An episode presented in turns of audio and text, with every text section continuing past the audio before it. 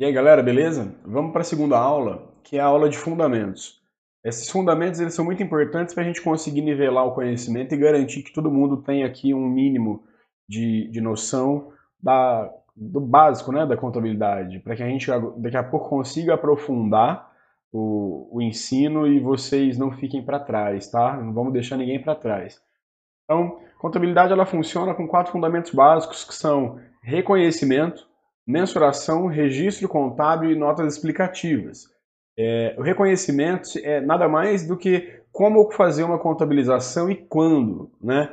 Então, a gente vai usar aqui princípios que ajudam a gente a entender quando a gente tem que contabilizar e entender o que é fato gerador.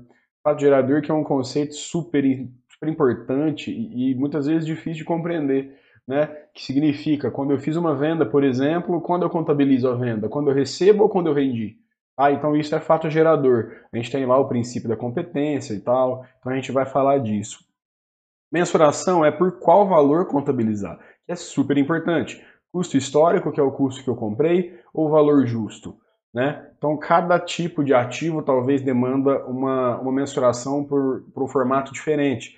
Registro contábil, qual que é a regra, o padrão que tem que ser usado para contabilizar, e as notas explicativas, que é, são as letrinhas da contabilidade, é lá no final do relatório de auditoria sempre tem nota explicativa que fala o que os números não falam, né? Então tudo que não está na DRE, na DFC, na DVA, enfim, vai estar tá lá na nota explicativa, que são as explicações mesmo dos gestores aí contábeis. Então bora para partidas dobradas. O que são as partidas dobradas? É, é, é a técnica que a gente usa para fazer contabilidade ela diz que a soma dos débitos tem que ser igual à soma dos créditos, né? Por quê? Porque eu tenho o balancete por trás, que tem que ter um equilíbrio entre ativo, passivo e PL. Tá? Então, a partida dobrada ela é usada para fazer a escrituração. E a escrituração contábil, que é uma técnica contábil, ela tem cinco itens: data, valor, conta de débito, conta de crédito e as observações, que são as explicações do lançamento. Tá? Então, vamos compreender um pouquinho do balancete, como é a estrutura desse balancete, ainda que superficialmente, mas vamos só ter uma noção. Do lado esquerdo do balancete, a gente tem o grupo de ativo, que a gente chama de grupo de aplicações. E do lado direito, a gente tem o grupo de passivo e patrimônio líquido, que a gente chama de grupo de origem dos recursos. Então, a origem dos recursos é onde a gente capta o, o dinheiro, né? seja ele pelo patrimônio líquido, que é o capital do sócio, ou seja ele por capital de terceiros, que é fornecedores, empréstimos e tudo mais. Então, balancete, regra geral, é ativo é igual a passivo mais PL. Tá? Isso sempre vai acontecer, tem que ser assim. Isso é uma derivação das partidas dobradas, se a gente parar para pensar, né? Já que todos os débitos têm que ser igual aos créditos, beleza? Então, é importante a gente saber agora é o que é o grupo de resultado. Muita gente tem dificuldade de entender, e eu também tive lá no começo, até que eu compreendi que o grupo de resultado está dentro do PL. Vou voltar até aqui, ó. Resultado está dentro do PL e fica na conta de lucros e prejuízos acumulados. Então, lucros e prejuízos acumulados é a contabilização periódica, que pode ser mensal, trimestral, anual ou até em outro período, tá? mas é a contabilização periódica do resultado. O que é resultado para nós em contabilidade? É lucro ou prejuízo, nada mais do que isso. Ah, mas eu já ouvi falar em sobras e perdas, eu já ouvi falar em ganhos. Aí cada entidade vai ter uma configuração diferente, uma nomenclatura diferente. Então, uh, o setor público, por exemplo, vai falar em terminologias de sobras e perdas. É, o terceiro setor também, que são ONGs e tal. Então, abstrair isso, tá? Lucro, prejuízo. Sobrou alguma coisa ou faltou alguma coisa no final do período. Uh, então, se o resultado sempre está dentro do PL, o que, que significa? Que as contas de resultado seguem, entre aspas, uma, a mesma sistemática do PL, né? em termos de débito e crédito. Beleza, galera? Então, vamos, vamos agora falar de razonete. Razonete que é famoso, que a gente sempre vê aí na faculdade. Uh, o razonete é esse desenho em forma de T, onde a gente tem do lado esquerdo os débitos e do lado direito os créditos. Tá? Os razonetes, uh, eles têm aí uma característica onde cada razonete tem, é para uma conta contábil. Tá? Eu nunca posso ter um razonete com duas contas contábeis, né? Isso é, isso é meio padrão, tá? Meio óbvio para vocês.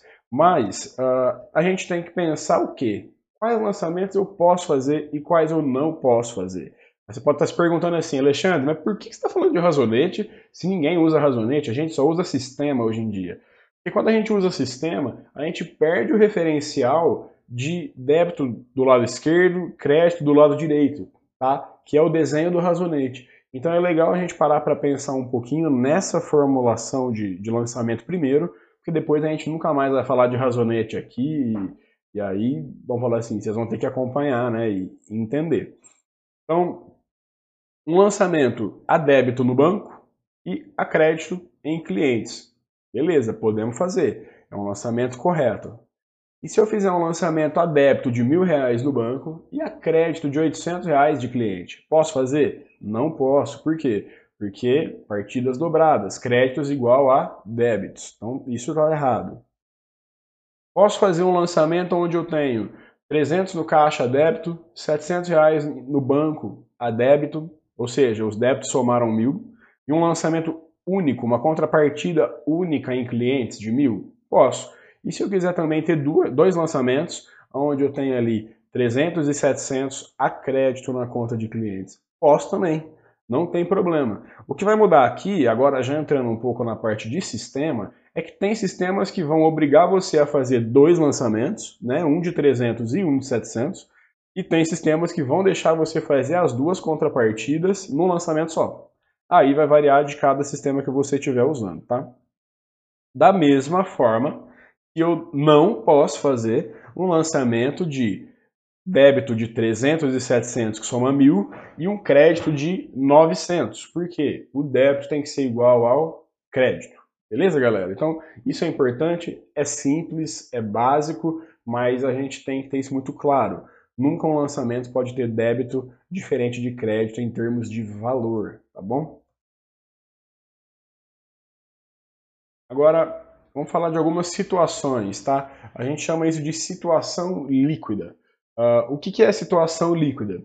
Quando a gente tem ativo maior que passivo, isso é uma situação líquida, tá? Quando que o ativo é maior que o passivo? Quando a empresa tem uh, um capital social, um lucro acumulado, que faça o PL dela ser positivo.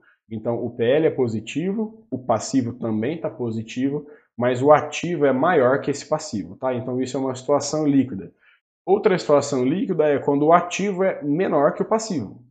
Mas Alexandre, quando que o ativo é menor que o passivo? Quando o patrimônio líquido for negativo. Isso pode acontecer, isso acontece, uh, e tem aqui uma característica que a gente fala que é passivo a descoberto. Porque se o passivo está bem maior que o meu ativo, o meu patrimônio líquido tem que ser negativo. Pensa comigo, a empresa teve prejuízos acumulados e esses prejuízos são maiores do que o próprio capital social que ela já tem lá dentro. Então o sócio botou 100 mil e ela tem 1 milhão de prejuízo. O meu PL está negativo em 900 mil, que é 100 mil de capital social menos 1 milhão de prejuízo acumulado. Para isso, o meu passivo tem que ser pelo menos 900 mil reais maior né, que o meu ativo para que eu tenha lá, imagina no ativo 2 milhões, no passivo 2,900 e o meu PL 900 negativo. Tá? A gente vai acabar vendo isso em alguns outros exemplos, mas a gente fala que quando o PL está negativo, o PL está virado, beleza? É só um termo aí de, de mercado. Outra situação líquida que a gente tem é ativo igual passivo. Quer dizer que o PL é zero. Significa que o capital social menos os lucros ou prejuízos acumulados, está dando zero, tá bom? E a última situação líquida que a gente tem é o ativo como situação líquida. Quando o meu passivo uh, e PL vão dar zero. Isso é quase que impossível, né, pessoal? A gente sabe que para uma empresa começar, ela tem que ter capital, e esse capital ele tem que ser uh, in, uh, subscrito, integralizado, ou seja, ou entrou algum bem, ou entrou dinheiro, essa situação ela é, ela é bem difícil de acontecer, tá bom? Ali no esquema das contas, que eu inverti a ordem de falar para vocês, a gente vai entender qual o efeito dos lançamentos. a débito e a crédito, tá? Então, no grupo de contas do ativo, como ele tem natureza devedora, lá no razonete está do lado esquerdo, quando eu faço um débito, o que, é que acontece? Eu aumento o valor do ativo. Quando eu faço um crédito, eu reduzo o valor do ativo. Tá? Da mesma forma que no passivo e no PL, que são o lado direito do balancete, ele tem natureza credora. Né? E se eu fizer um lançamento a débito em grupos de natureza credora, eu vou reduzir o valor deles. Então, se eu tenho lá uma conta de fornecedores de mil e faço um débito de 100, eu vou ter agora um fornecedor de 900. Beleza, pessoal? Essa mesma sistemática segue para receita e despesa. Por que, que ela é a mesma? Porque ela é a mesma do meu PL, tá bom? Então, receita tem natureza credora, porque aumenta, é positivo, e despesa tem natureza devedora, porque reduz. Tá? Então, imagine que isso está dentro do PL, como a gente viu agora há pouco. Então, se eu faço um débito na minha receita, eu estou diminuindo a receita. Estou, tipo, cancelando uma nota fiscal que eu emiti de venda. Uh, se eu faço um crédito na receita, eu estou aumentando receita, eu estou gerando receita. Tá? E se eu faço um débito na minha despesa, eu estou aumentando a despesa. Ao mesmo tempo que se eu faço um crédito na despesa, que eu posso estar corrigindo um lançamento que eu errei, por exemplo, eu estou fazendo uma redução da minha despesa, beleza? Como que a gente uh, faz né, para saber qual lançamento a gente tem que contabilizar? Uh, para isso a gente tem que entender o que são atos e fatos contábeis. Tá? Atos são os atos administrativos. Todo ato que é exercido pela administração da empresa que não provoca, mas pode vir a provocar uma alteração no PL da entidade. Então, por exemplo, assinar um contrato não necessariamente gera uma venda. Tá? Uh, contratar um funcionário é um ato, porém, a despesa de salário só vai acontecer depois que esse cara trabalhar um período e ela for contabilizada. Então, a gente tem que só entender que atos administrativos são atos da administração, que não necessariamente vão gerar uma contabilização. Porém, temos um ato aqui muito importante, que é a subscrição de capital, que é um ato que deve ser contabilizado. Lembra que a subscrição de capital é um conceito de a promessa que o sócio fez de aporte de dinheiro na empresa. Então, eu e mais um sócio, a gente vai montar uma empresa e a gente fala assim, ó, cada um de nós dois vai botar 100 mil reais aqui de capital social. Só que a gente vai botar esse capital social no decorrer de um ano. Tá bom, eu estou subscrevendo capital, eu estou prometendo capital. E depois, à medida que eu boto dinheiro lá dentro, seja com imóvel, seja com dinheiro, com recurso, com aplicação financeira, eu vou integralizando o capital, tá? Então a subscrição é um ato contabilizado. E fatos contábeis. Fatos contábeis, de fato, são eventos que alteram os saldos patrimoniais das contas de uma entidade, tá? Então, aqui é quando de fato acontece alguma movimentação. O que é importante saber? Um fato pode ser aumentativo, diminutivo ou nulo. Significa, ele pode aumentar, reduzir ou não alterar um grupo de contas do, uh, do balancete. E a gente vai ver agora que a gente tem três tipos, os permutativos, os modificativos e os mistos. Vamos para o primeiro grupo aí, que é o grupo dos fatos permutativos. Então, o que é um fato permutativo, galera? Um fato permutativo é um lançamento ou um conjunto de lançamentos que não altera o valor do PL, tá? Uh, ah, mas Alexandre, eu tive um lançamento que mexeu lá no meu ativo. Não importa. Ele alterou o valor do PL? Não. Então ele é uh, permutativo. Tá? Vamos aos exemplos. O primeiro exemplo ali é realização de uma aplicação financeira. Então eu tirei 800 reais do caixa e passei 800 reais para aplicação financeira, lá um fundo de renda fixa. Alterei PL? Não, porque foi uma movimentação dentro do ativo. Então isso é um fato permutativo. Tá? Vamos para o outro exemplo pagamento de salário. Uh, eu tinha lá no meu balancete uma conta de salário com 100 reais de saldo e eu simplesmente paguei esse salário. Tá? Isso não é a contabilização da despesa, é só a saída de caixa lá no quinto dia útil. É, esse pagamento de salário também é um lançamento, é um fato permutativo, porque eu reduzi o grupo de ativo e reduzi o grupo de passivo. Beleza, galera? Então, não afetou PL, tá? Terceiro exemplo aí, que é o mais curioso. Uh, a gente está aumentando o capital da empresa por meio de reservas. Então, a gente vai integralizar capital por meio de reservas. O que, que a gente está fazendo? Baixando a conta de reservas de 100 para 50 e aumentando a conta de capital social de 300 para 350. Isso apesar de estar dentro do meu passivo, do meu PL, uh, ah, não, não afetou o saldo do PL, porque o saldo do PL era 700 e continuou 700. Então, fato permutativo de novo. Próximo, fatos modificativos.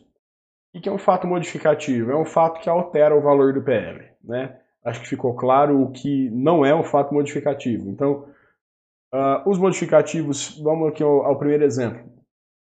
A gente tem um rendimento de aplicação financeira. Então a minha aplicação financeira era de 300 no começo do mês, e eu aplico na bolsa e teve um puta rendimento, e, esse, e a minha aplicação no final do mês agora está em 350, beleza? Tá, o que, que vai acontecer aqui? Eu vou ter que contabilizar na receita uh, uma receita de aplicação financeira de 50 reais. Então a receita está dentro do PL, que está dentro da conta de lucros acumulados, então quer dizer que receita altera PL. Alterou PL, fato modificativo. Beleza? Segundo exemplo, a gente vai apropriar uma despesa.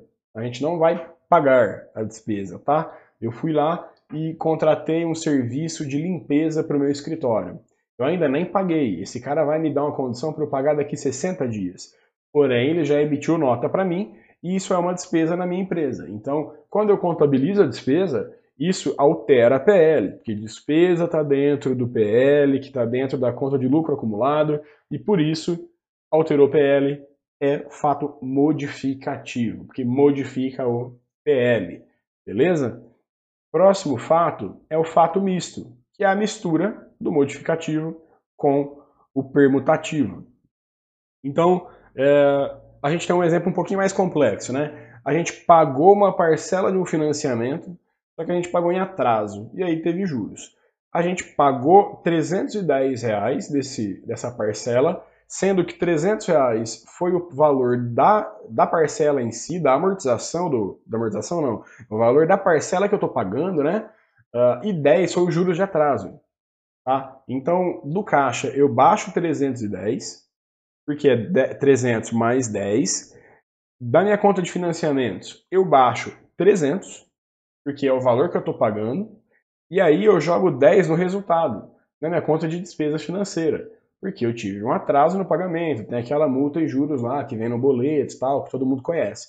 Então, como eu alterei uh, o PL e alterei outros grupos, eu tenho aqui um fato que é permutativo e modificativo, sendo isso um fato misto. Beleza? Fato misto, é, a gente só tem que ficar atento que ele vai alterar outros grupos e ele vai alterar também o PL dentro de um mesmo evento. Vai diferenciar. Ah, eu posso considerar que são dois lançamentos? Não, não são dois lançamentos. Eu não tenho um permutativo e um modificativo. Eu tenho um lançamento só porque o, o, o fato contábil foi pagamento de uma parcela com atraso. Ponto.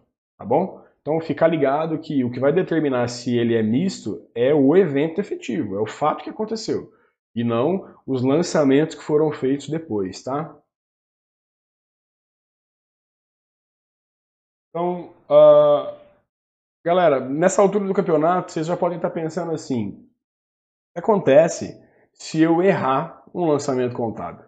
Né? Se eu errar um lançamento contábil, a gente tem que fazer a retificação do lançamento.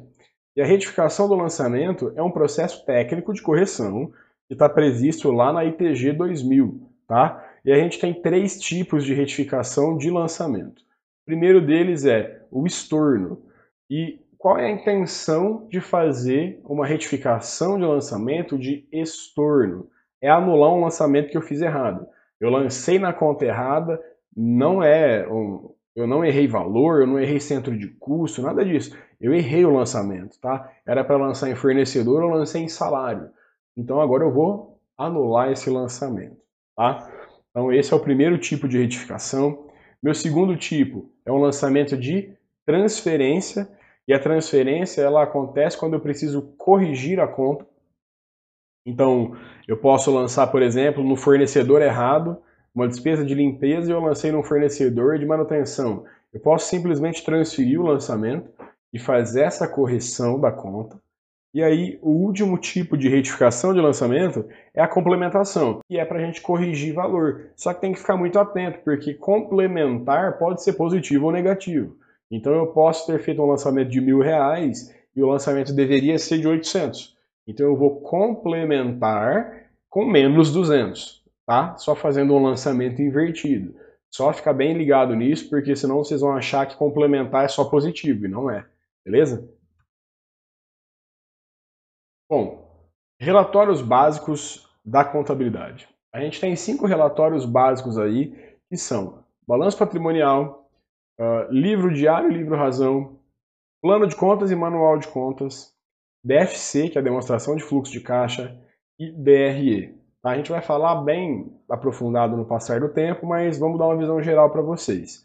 Balanço patrimonial, a gente tem as aplicações e as origens dos recursos, como eu falei agora há pouco lá. Então, do lado esquerdo do balanço, eu tenho o meu ativo, que é a aplicação dos recursos, e ele está dividido entre circulante, não circulante, realizável a longo prazo, intangível, tem uma série de coisas aí que o Vinícius vai falar lá na aula de ativo. Mas ativo tem que ficar em mente, que é a aplicação dos recursos, tá? Do lado direito, a gente tem a origem dos recursos, que é quem botou grana nessa empresa. Então, é dinheiro do sócio, é dinheiro de financiamento, é dinheiro de fornecedor que está me dando prazo para pagar e por isso eu não preciso ter capital de giro porque ele me financia. Então, isso a gente tem que compreender também, beleza? E assim a gente tem então a, a visão do balanço, tá? Uh, próximo relatório é plano de contas e manual de contas. É, plano de contas tem uma hierarquia. Vejam aqui, eu até coloquei em vermelho para vocês, tá? Uh, vamos trazer no mouse, ó. 3.01, 01, 01, 01, 01 em vermelho. E aqui embaixo eu tenho a mesma hierarquia em azul e em vermelho eu tenho 02, 03. Esse valor em vermelho é o que a gente fala que é a nossa conta analítica, tá? É o nosso código analítico uh, da conta. E esses uh, níveis em azul são os, os grupos sintéticos, as contas sintéticas, tá? Então vocês vejam que todas em azul aqui são agrupadas numa conta de receita bruta. É, esse plano que eu trago para vocês é o plano referencial da receita. É lá do grupo L300A. É o plano que a Receita usa no SPED, que é o Sistema de Escrituração Digital. Então, qual que é a diferença prática de plano de contas e manual de contas? Plano de contas é uma estrutura hierárquica de códigos, que é o número das contas e o nome delas. Então, receita. E manual de contas é toda essa explicação que vem aqui ao lado, ó, me fala exatamente o que tem que acontecer naquela conta.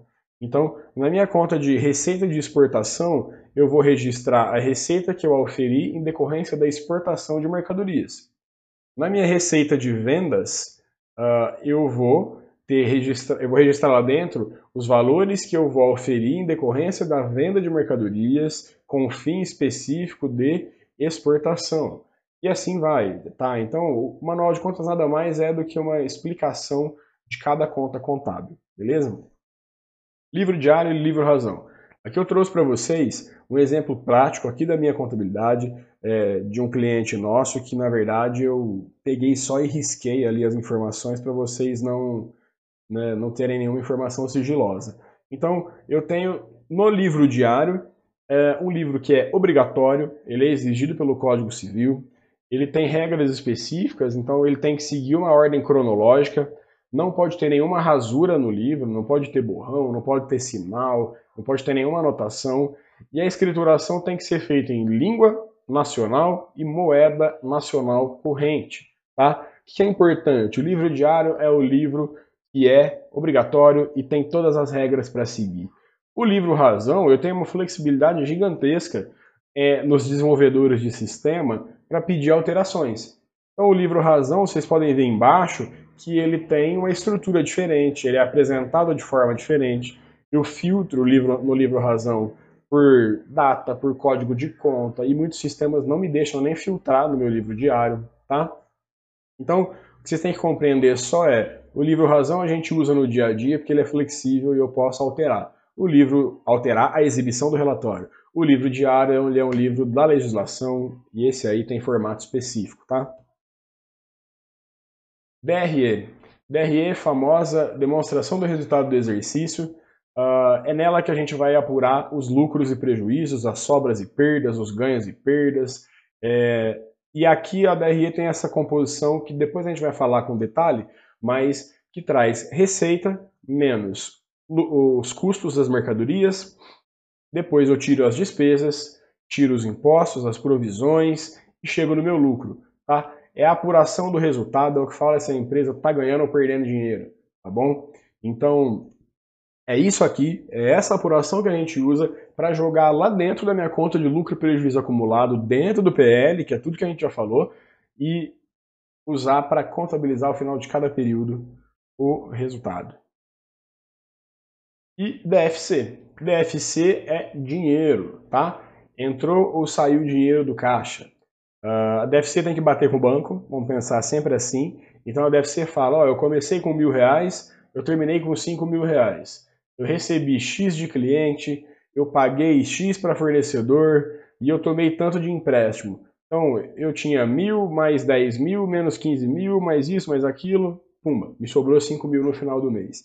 Só que o detalhe é, a DFC mostra o dinheiro que entrou e saiu, agrupando as movimentações em atividades operacionais, de investimento e de financiamento. Também vamos falar de DFC lá na frente, eu só preciso que vocês saibam que ela existe e para que ela existe, tá?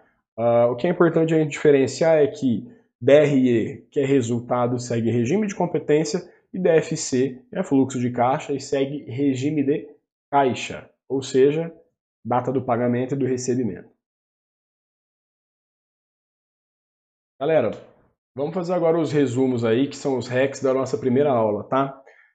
E que são as partidas dobradas? Soma dos débitos é igual à soma dos créditos e ponto final. Eu não posso ter um lançamento com débito de 500 e crédito de 600 na soma dos débitos e créditos. Se isso acontecer, está errado. Importante, que eu acabei de falar, mas falei umas 10 vezes na aula, é o resultado está dentro do PL, tá bom? Ele fica dentro da conta de lucros e prejuízos acumulados. Uh, passivo a descoberto significa que o PL é negativo, ou seja, o PL está negativo e o passivo está maior que o ativo, por isso que é um passivo a descoberto, porque o ativo não cobre ele atos administrativos. São decisões que não afetam o PL, mas que têm potencial. São uma promessa de alteração do PL. Subscrição de capital é um ato contábil que deve ser contabilizado. Importante. É um dos únicos que a gente tem que fazer isso, tá? E esse é o que cai na prova. Fatos contábeis são os eventos que alteram os saldos patrimoniais. Beleza? E aí um fato permutativo ele não altera o PL, ele só muda saldo de ativo e passivo, ou às vezes acontece dentro de um grupo e nem muda valor. Um fato modificativo, ele altera o PL. E um fato misto, ele é um fato que afeta ativo e passivo e também PL. Tá? Ah, mas ele tem que afetar ativo, passivo e PL? Não, ele pode afetar só ativo e PL, por exemplo. Mas o fato uh, misto é aquele que, dentro do fato, tem as duas situações. Né? Lembrando lá do exemplo de pagar uma parcela em atraso. Eu vou baixar um passivo e vou contabilizar uma despesa. E vou baixar do caixa. Então tem todo um conjunto. Retificação de lançamento é a forma que a legislação permite que a gente corrija lançamentos e a gente pode fazer estorno, que é quando a gente quer cancelar alguma coisa que a gente fez errado, transferência, que a gente só quer arrumar uma conta, uma contrapartida, né? E complementação, que é o ajuste positivo ou negativo de valor. Beleza, galera? Vamos para os exercícios agora. A gente vai fazer três exercícios na, aula de hoje, uh, começando aqui pelo número 1, um, que fala o seguinte. Em uma compra à vista de materiais de expediente, o lançamento na escrituração foi feito equivocadamente a maior, ou seja, o valor foi a maior. Qual que é o lançamento de retificação que a gente tem que usar para corrigir isso?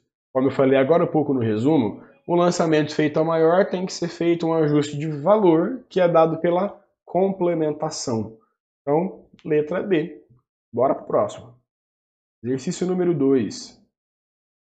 A escrituração contábil segundo a ITG 2000 deve ser executada com com base exclusivamente em documentos de origem externa, tais como notas fiscais, contratos e extratos bancários, os quais deverão ser registrados de acordo com o regime de caixa.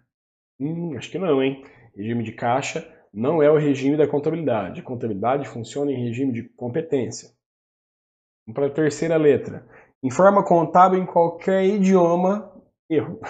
Nunca podemos contabilizar em qualquer idioma. Tá? O registro contábil tem que ser feito em língua nacional. Vamos pular para a letra D. Uh, o registro contábil tem que ser feito em ordem cronológica de dia, mês e ano. No regime de caixa, não também. A gente tem aqui uma, duas letras da mesma questão, né, abordando o regime de competência. Tem que ser feito no regime de competência. Então a gente tem que a letra B de bola é a letra correta. Beleza? Questão fácil também, é só saber uh, qual é a regra aí da escrituração, né? Exercício 3. A informação estruturada não significa que a contabilidade fornece as informações dispersas e apenas seguindo as solicitações imediatas dos interessados, mas que as fornece de forma organizada.